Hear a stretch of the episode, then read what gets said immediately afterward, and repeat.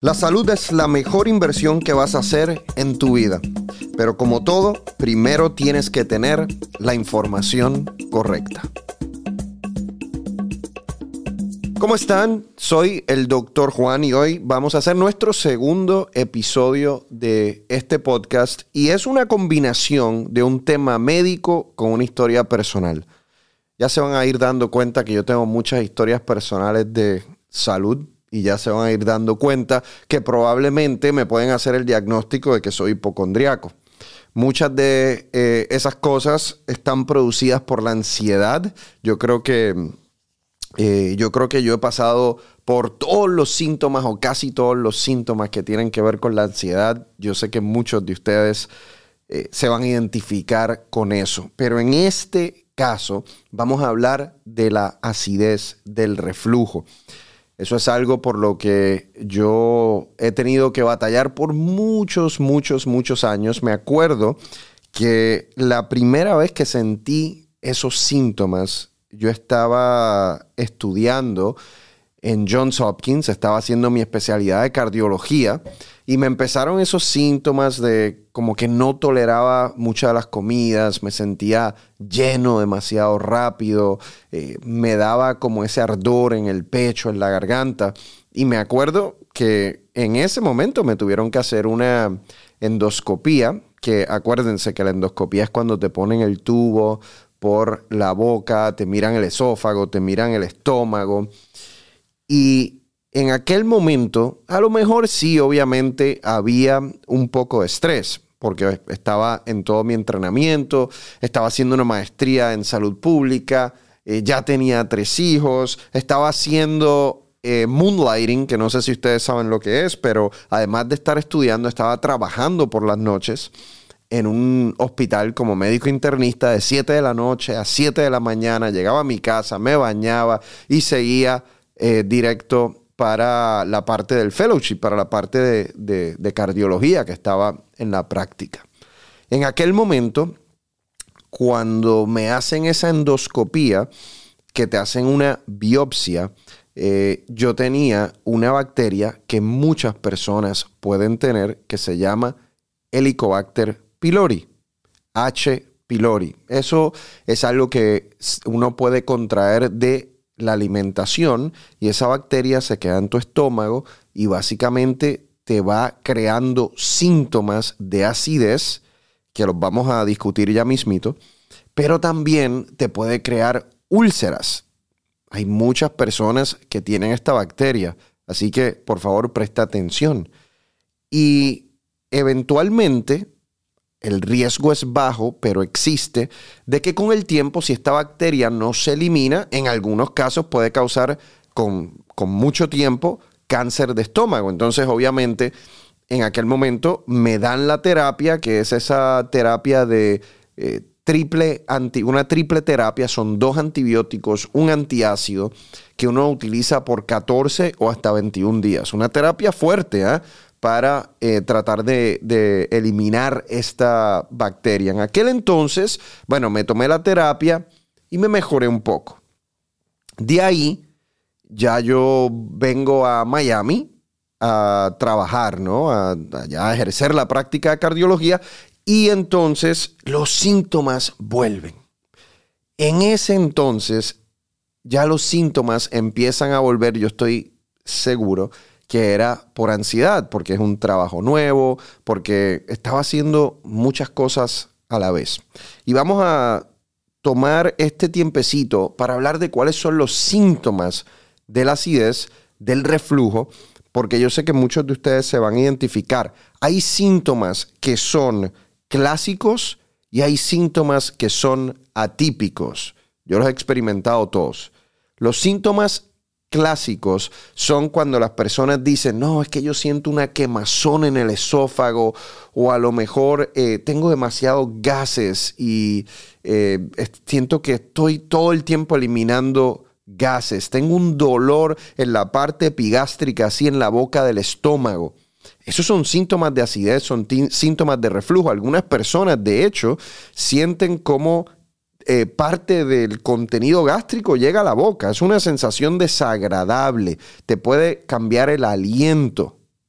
Entonces, síntomas atípicos son síntomas raros, pero que son por acidez. Por ejemplo, hay personas que tienen acidez y lo que experimentan es una tos seca. Hay personas que tienen acidez y pueden experimentar unos síntomas casi como de asma. Y ustedes dicen, pero ¿cómo puede, cómo puede suceder esto? Bueno, vamos a explicarle exactamente lo que es el reflujo.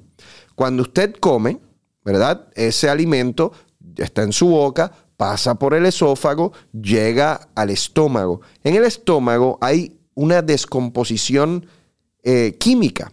Pero fíjense que del esófago al estómago hay como una válvula que permite que el, que el alimento llegue al estómago. Esa válvula se llama la válvula gastroesofágica. Cuando el alimento está descomponiéndose en el estómago, en algunas situaciones esa válvula está como demasiado floja, demasiado, digamos, relajada. Y contenido gástrico sube del estómago al esófago y ahí es que usted empieza a tener esos síntomas de dolor, de quemazón, eh, de esa sensación de que eh, puede vomitar, de que la comida le sube. Hay muchas maneras de que la gente realmente describe esos síntomas, pero eso realmente es lo que está sucediendo y es, eh, es una sensación incómoda, te puede cambiar tu estilo de vida porque muchas veces no puedes comer ciertos alimentos, usualmente comidas demasiado grasosas, o no puedes eh, consumir alcohol, o no puedes consumir café, no puedes consumir chocolate, por ejemplo. Son alimentos que tienden a darte más reflujo, más acidez, porque relajan esa válvula que te estoy diciendo que está entre el esófago y el estómago. Entonces, hay muchas personas que viven con estos síntomas y yo era uno de ellos desde hace bastante tiempo. Y yo tomaba medicamentos eh, sin receta para tratar de aliviar esos síntomas. Esos medicamentos sin receta podían ser, estamos en un podcast, así que los puedo decir, no importa, no estamos en la televisión, ¿verdad? puede ser Alka-Seltzer, puede ser el Pepsi. Yo me acuerdo comprar sin receta también el Prilosec eh, Gaviscon, Milanta. Bueno, yo he probado todo lo que usted se puede imaginar en el mercado. Eh, yo lo utilizaba para tratar de mejorar esos, esos síntomas. Nunca se me olvida que me dio un síntoma que yo creo, es un síntoma típico, que yo creo que es el más como que me, me ha molestado. Y es uno que en medicina se le dice globus. Y es que literalmente uno siente como si uno tuviese una pelota de golf aquí en la garganta y no la puedes sacar. De hecho, el sentimiento era tanto en un punto que yo sentía como si me estuviesen ahorcando. Y eso es ese, ese, esa acidez causando ese problema, ese sentimiento que en medicina se le llama globus. Por mucho tiempo yo estuve tratando de utilizar estos medicamentos sin receta. En ocasiones tenía que utilizar medicamentos con receta, como el omeprazol, como el pantoprazol o el Nexium, el Dexilant. Esos son los que se llaman proton pump inhibitors. Son medicamentos más fuertes para reducir el ácido. El problema que hay con esos medicamentos es que sabemos que a largo plazo pueden causar algunos efectos secundarios no deseables. Por ejemplo, y esto es importante para las mujeres, cuando toman los proton pump inhibitors, cualquiera de ellos, Nexium, Dexilant, Protonix, eh, Omeprazol, cualquiera de ellos, a largo plazo, te puede ir disminuyendo la densidad ósea. Y eso es importante porque entonces te puede predisponer a osteoporosis, lo cual es eh, quizás un poco más importante para las mujeres que para los hombres. Pero también hay estudios que demuestran que estos medicamentos a largo plazo te pueden causar insuficiencia renal, o sea, te puede afectar los riñones. Entonces, uno tiene que tratar de, si los necesitas, usarlos por un periodo corto de tiempo.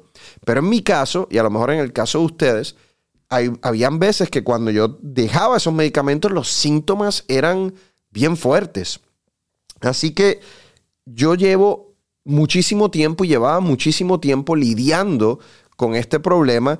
A veces utilizaba eh, remedios caseros. Por ejemplo, un litro de agua con dos cucharaditas de bicarbonato de sodio, un poco de limón y usted se toma ese litro de agua dos horitas, tres horitas y ese bicarbonato de sodio te estabiliza, te neutraliza el ácido en el estómago. Y sí, me funcionaba por ese momento.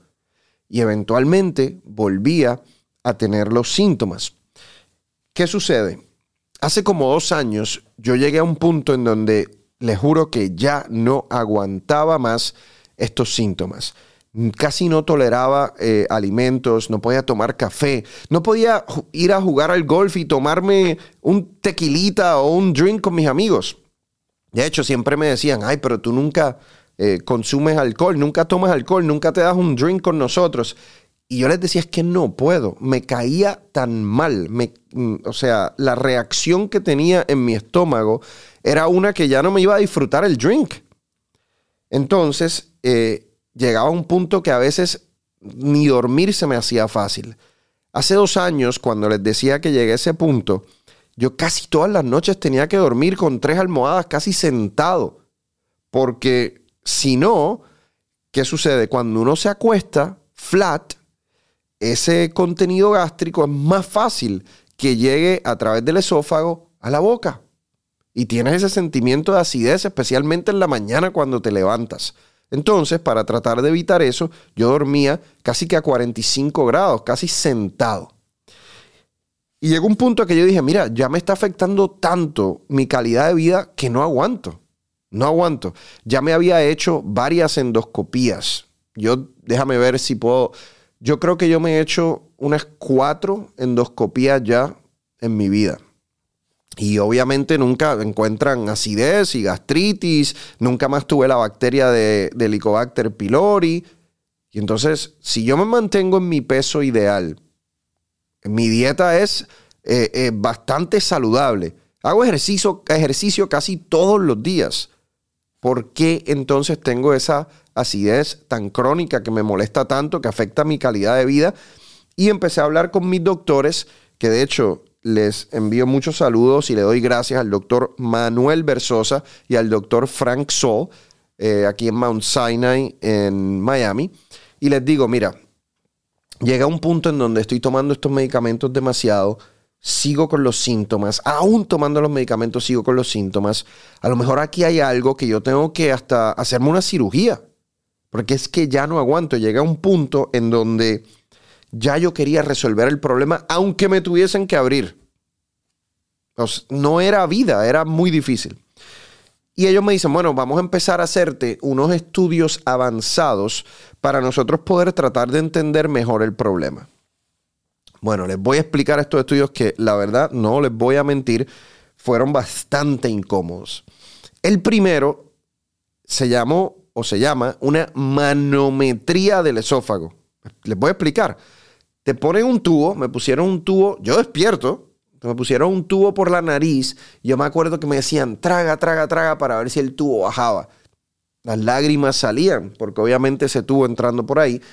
Una vez te ponen el tubo en el esófago, te piden que tragues y que hagas diferentes cosas para medirte las presiones en el esófago. Porque hay una condición que se llama acalasia, en donde las presiones del esófago son muy altas y eso causa síntomas y eso es un tratamiento completamente distinto. Esta manometría dura como 20 minutos, si me acuerdo bien, y gracias a Dios estaba bien. Bueno, ok, pues eh, las presiones en el esófago están bien, la válvula que yo les decía gastroesofágica está bien, ok, vamos, ¿cuál ¿qué es lo próximo que hay que hacer? Me sacan el tubo, me ponen un tubo más fino, me lo, que llega hasta el estómago, y aquí ustedes van a ver una foto, porque yo tengo una foto eh, de cuando yo tenía ese tubo puesto. Ese tubo está conectado a una máquina que es como un cuadrado que yo lo, que yo lo tengo que tener conmigo por 24 horas. 24 horas yo tuve ese tubo por la nariz que llegaba al estómago midiendo el pH de mi estómago para ver el nivel de acidez, para ver el nivel de ácido del estómago, por 24 horas es una cosa incómoda. Yo me sentía todo el tiempo como algo aquí en la garganta que no, no podía sacármelo. Y tienes que comer y tienes que hacer todo normal, tienes que llevar tu vida normal. Ese es el punto para ver cuán ácido se está poniendo tu estómago. 24 horas, me hice eso. La realidad no estaba tan mal. Sí había un poquito de acidez, pero lo interesante era que la cantidad de acidez que se detectó no era compatible con la severidad de mis síntomas. O sea, el médico me decía, mira, sí, tienes un poco de acidez, pero no para causarte esos síntomas que tienes tan severos. Ok, bueno. El otro estudio que me hago es un, lo que se llama en inglés un barium swallow. Te ponen en una máquina, en una, como en una mesa o en una camilla, y básicamente tú te acuestas ahí y esa camilla se va moviendo y llega a un punto en donde ellos te siguen diciendo que te estragues una, como un líquido que te dan y ellos te están tomando radiografías del esófago para ver cómo baja ese líquido. ¿Ok? Llega un punto en que casi estás como que parado, así acostado, tomando eso, porque ellos quieren ver cómo baja el líquido a través del esófago en el estómago. Y eso particularmente trata de identificar si tú tienes una hernia hiatal, que en este caso yo no tenía. Pero algo interesante pasó durante ese estudio la persona que me estaba haciendo ese estudio era un interno de primer año de radiología colombiano. Yo no sé si usted sabe lo que es un interno, pero es un, casi que un estudiante de medicina, un, doctor acabadito de graduar. Y él está haciéndome el estudio, me reconoce, doctor Juan, ¿cómo está? Y, y, qué raro que hace aquí haciéndose este estudio. Y yo le digo, no, mira, es que tengo estos síntomas, no sé qué. Y me dice, pero usted, ¿cómo va a tener esos síntomas si usted es joven y usted hace ejercicio y mira, está en buena forma física? Y yo le digo, sí, bueno, pero me está sucediendo y llega un punto que ya no lo soporto. Y me dice, pero es que eso, doctor, eso debe ser el estrés. Y yo le digo, definitivamente debe ser estrés. Y le digo, espera que tú llegues a donde estoy yo para ver si no vas a tener suficiente estrés. Y me dice, doctor, ¿le puedo decir algo? Y lo que este interno me dijo, me cambió la vida. Me dice, yo le recomendaría que aprenda a meditar. Y yo, ok. Y me dice, en ese momento él me cuenta que él había empezado a hacer meditación hace mucho tiempo, que le había ayudado mucho en su vida y que él entendía que yo debería hacer meditación y me da un contacto para aprender a hacer meditación. En aquel momento no le puse mucha atención, estaba en medio de hacerme todos esos estudios. Bueno, llega la hora de discutir todos los estudios con, el doctor Versosa, con el doctor So, y lo que me dicen me llama la atención, me dicen, mira Juan, el reflujo que tienes, como te habíamos dicho, no es lo suficiente como para causar síntomas tan severos. Y lo que creemos que sucede es que los nervios en tu esófago son hipersensitivos. O sea, que con un poquito de reflujo están exagerando la reacción en tu cerebro y lo que tú percibes es mucho más de lo que está sucediendo. Y yo digo, ay Dios mío, pero eso ya me sonó a mí complicado, ¿no? Porque tiene que ver con la conexión que hay entre nuestro estómago, nuestros intestinos y el cerebro. A eso hay una conexión clara. Lo sabemos porque hay síndrome del colon irritable, lo sabemos porque la, la microflora, las bacterias del estómago, cuando tú tienes más bacterias malas que buenas, se asocian hasta con depresión. Entonces hay una relación ¿verdad? Que en inglés se llama brain gut. En español te diría que es una, una relación entre el cerebro y nuestro sistema gastrointestinal que es real, pero que no se sabe mucho todavía.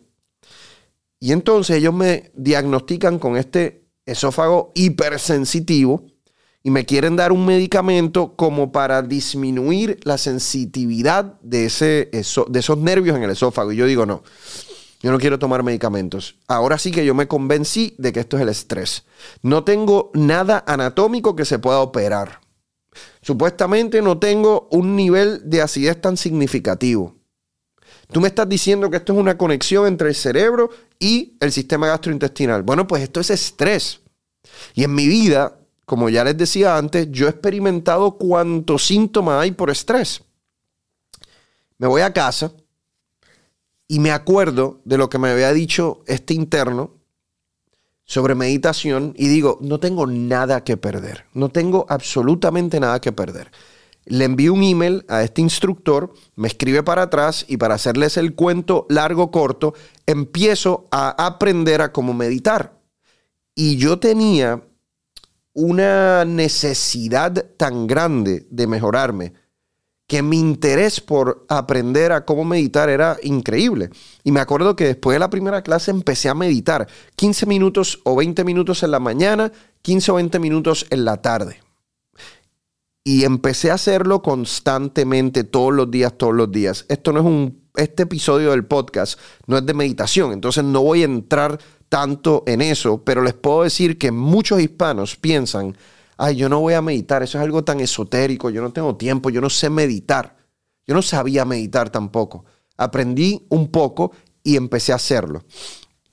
Y les voy a decir, si yo pienso del 100% de las meditaciones que yo hacía, el 10 o 15% eran excelentes. Excelentes. O sea, esos 10 a 20 minutos yo estaba trascendental. O sea, yo la verdad me eliminaba todo pensamiento de mi cerebro. Es como cuando usted está en la playa y usted poco a poco se va hundiendo debajo del agua, esa tranquilidad y ese silencio, así se siente. Había otro 10-15% de las meditaciones que no podía. Los pensamientos seguían entrando en mi cerebro, pero yo decía, ok, no fue tan buena, pero igual estuve 20 minutos que no miré mi teléfono, ni pensé en algo en particular, ni estaba trabajando. Y la gran mayoría, digamos 70% de las meditaciones estaban como entre medio de, esa, de esos dos extremos. Entonces, usted quizás no me va a creer, pero esto es verdad. En un punto, después de hacer las meditaciones y seguir haciéndolas, mis síntomas disminuyeron de manera significativa. Hasta el punto que yo llevo más de dos años que no utilizo aquel medicamento que le decía que se llama un proton pump inhibitor, el Nexium, el pantoprazol, el omeprazol, el Prilosec, no lo utilizo. Llevo más de dos años sin utilizarlo. Me tomo mi café todas las mañanas y tres o cuatro veces en semana me tomo mi tequilita también. Y todo fue tratando de número uno, encontrar una base clínica y una razón que yo pudiese arreglar con un cuchillo. Porque yo quería que me hicieran cirugía si era necesario, porque ya yo no aguantaba. Y terminé teniendo que arreglar mi mente. Y me parece a mí eso extremadamente interesante. Y por favor no crea que yo soy perfecto. No. No, no, no. No es que yo elimine el estrés de mi vida. Muchas veces todavía tengo muchísimo estrés pero ahora reconozco la causa, el efecto y sé qué hacer. Medité por mucho tiempo todos los días. Le tengo que confesar que ahora no estoy meditando tanto como antes. Naturaleza humana. Uno se siente mejor, empiezas a dejar de hacer ciertas cosas que a lo mejor te ayudaron a llegar a ese punto. Pero yo sé que tengo una herramienta para eh, poder mejorarme en caso de que tenga esos síntomas. De vez en cuando me da acidez, pero jamás entro en un ciclo vicioso como antes, que tenía que estar tomando cuatro medicamentos, que no podía dormir, que no podía tomar café, que no podía disfrutar nada, una comida. Hay cosas que usted debe practicar si tiene acidez o reflujo, aunque se sienta bien y yo trato de practicarlas. Número uno, no como tarde en la noche para acostarme rápido. Uno debe esperar por lo menos dos a tres horas después de comer para acostarse. Y en la noche trata de que no sea la comida más pesada que haces. Número dos, hay alimentos que por tu composición biológica te van a causar acidez. A ti, a lo mejor a otras personas no. Conoce cuáles son. A lo mejor es el helado, el chocolate o la comida picante. conoce cuál es para que puedas modificarlo de vez en cuando y no tengas síntomas. Número tres, tienes que tratar de mantener un peso ideal. Cuando uno tiene sobrepeso, vas a tener más probabilidad de tener reflujo gastroesofágico. Número cuatro, haz comidas más pequeñas, aunque sean más frecuentes durante el día, en vez de comerte, o sea, como nosotros le decíamos en Puerto Rico, una mixta de obrero, que eso es así de grande, que tiene como 3.000 calorías. No hagas eso. Come menos cantidad más veces. Si tus síntomas continúan, tienes que ver a un especialista porque a lo mejor te pasa lo que me pasaba a mí hace mucho tiempo que tenía la bacteria Helicobacter pylori y eso se resuelve con antibiótico. En términos de algunos santos remedios, voy a cerrar con algo de actualidad. Hace poco, en los últimos días, se acaba de publicar un estudio en el British Medical Journal en donde comparan el uso de la cúrcuma con omeprazole para indigestión y este tipo de síntomas de reflujo o de acidez. Y este estudio, que no es tan grande, son 150, 200 pacientes, pero me parece espectacular por la comparación, este estudio demuestra que la cúrcuma, por su poder de antiinflamación, puede tener un efecto similar al omeprazole en términos de disminuir los síntomas de reflujo o de indigestión. Ahí tiene algo natural, la cúrcuma. Importante, la cúrcuma, como lo hacemos en Santo Remedio, la mezclamos con pimienta negra para que tenga mejor absorción. Entonces, eso es un santo remedio. El otro, que es un remedio casero, ya se lo di, un litro de agua, dos cucharaditas de bicarbonato de sodio, póngale un poquito de limón y, ese, y eso se lo toma por dos o tres horas. Eso también le puede calmar el estómago. Haga ejercicio para que, para que haya peristalsis, contracción del estómago, de los intestinos, etc. Ya lo saben, hay muchas cosas, muchas enfermedades que empiezan acá. No necesariamente, no necesariamente en todos los casos. Yo te estoy contando mi historia, que a lo mejor puede ser similar a la tuya. Pero en este caso, yo pude constatar algo que ya yo sabía, que hay una conexión fuertísima entre la mente y el cuerpo. Y que uno no puede tener una salud integral sin tener un control de ambos, de su mente y de su cuerpo. Así que espero que esta experiencia propia le ayude a usted de alguna manera y seguiremos en episodios eh, que ya vendrán en un futuro hablando de toda la parte esa de mi hipocondriaquería, una palabra que me acabo de inventar, pero como médico yo creo que sí, que hasta cierto punto he sido hipocondriaco. Bueno, hasta la próxima y gracias.